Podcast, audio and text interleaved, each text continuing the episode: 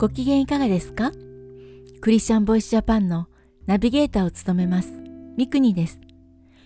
この番組はイエス・キリストを信じたクリスチャンがどのようにイエス・キリストに出会い信じるに至ったかまたクリスチャンとして人生を歩む中での奇跡や祝福を通して本当の神様を証言する番組です。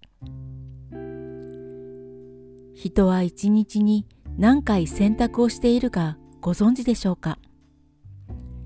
ケンブリッジ大学のバーバラ・サハキアン教授の研究によると人は一日に最大3万5千回の選択をしていると言われています。朝目覚ましが鳴り起きようか。それとももう少し寝ようか。何を食べようか。今日はどの服を着ようか。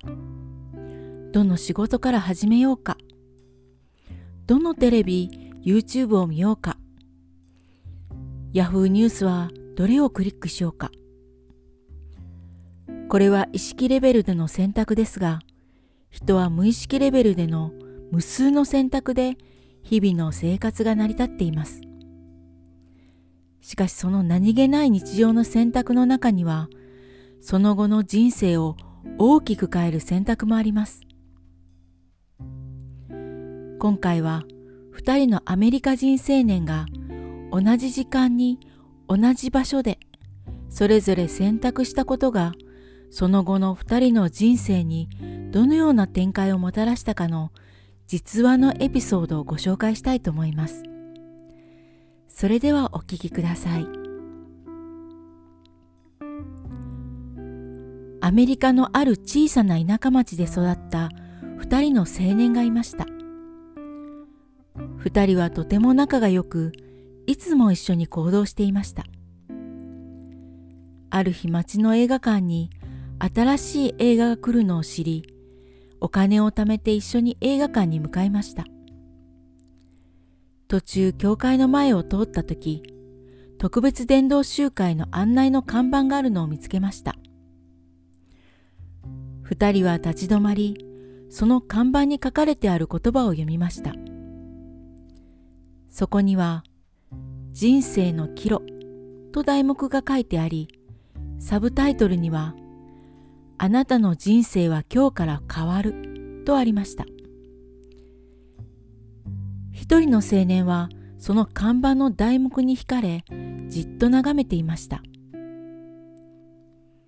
もう一人の青年も同じく題目を読みましたが映画のことで頭がいっぱいで特に惹かれることもありませんでした。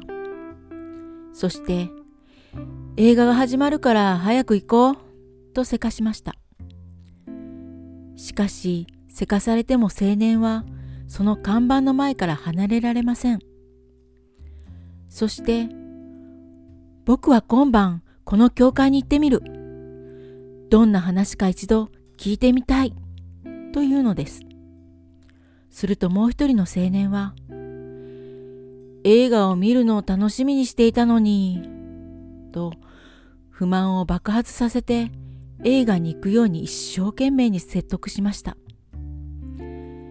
しかしその夜しか聞くことのできない話がどうしても気になり、教会に行くと言いました。二人はそれぞれの気持ちをぶつけ合い、とうとう喧嘩別れしてしまいました。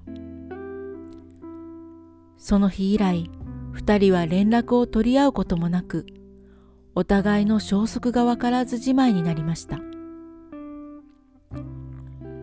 教会に行き、話を聞いた青年は、その晩、イエス・キリストを信じました。クリスチャンとなった青年は、その後、法律事務所で働きながら勉学に励み、弁護士となり、人々のために働きました。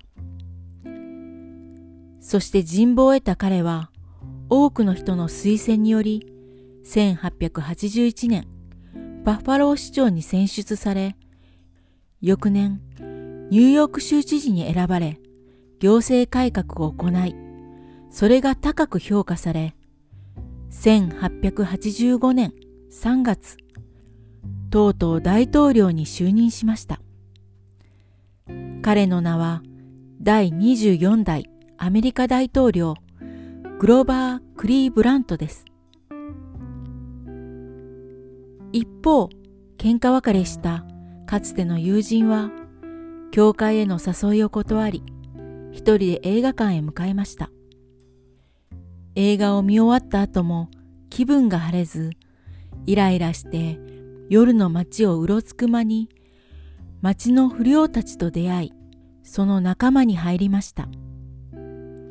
仲間たちと犯罪を繰り返す日々。そして最後は凶悪な犯罪を犯して死刑囚にまでなってしまいました。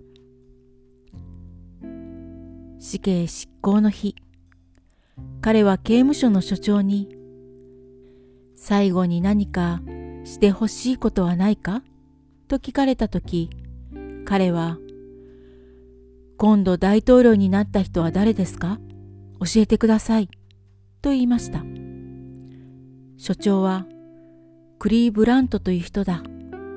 そういえば、お前と同じ町の出身だな。と言いました。それを聞いた死刑囚は、うわーあの人は私の友人だったんだと叫ぶなり頭を抱えてしまいました。そしてくしくも大統領就任式と同じ日にその友人は死刑台のつゆと消えていきました。あの日の町の教会の看板の前が二人の青年の人生の分かれ道となったのです。いかがだったでしょうか？聖書の新明記30章19節にこうあります。私は命と死、祝福と呪いをあなたの前に置く。あなたは命を選びなさい。私たちの人生は選択の連続です。時に永遠を左右する大きな選択の時があります。永遠に続く命の道か死の道。これを聞いてくださった方は、どうか命の道を選んでください。聞いてくださったすべての人の上に、イエス・キリストの祝福がありますように。なお YouTube でもエピソード1から動画とテロップをつけて随時配信しています。ぜひこちらもご覧ください。チャンネル登録もよろしくお願いします。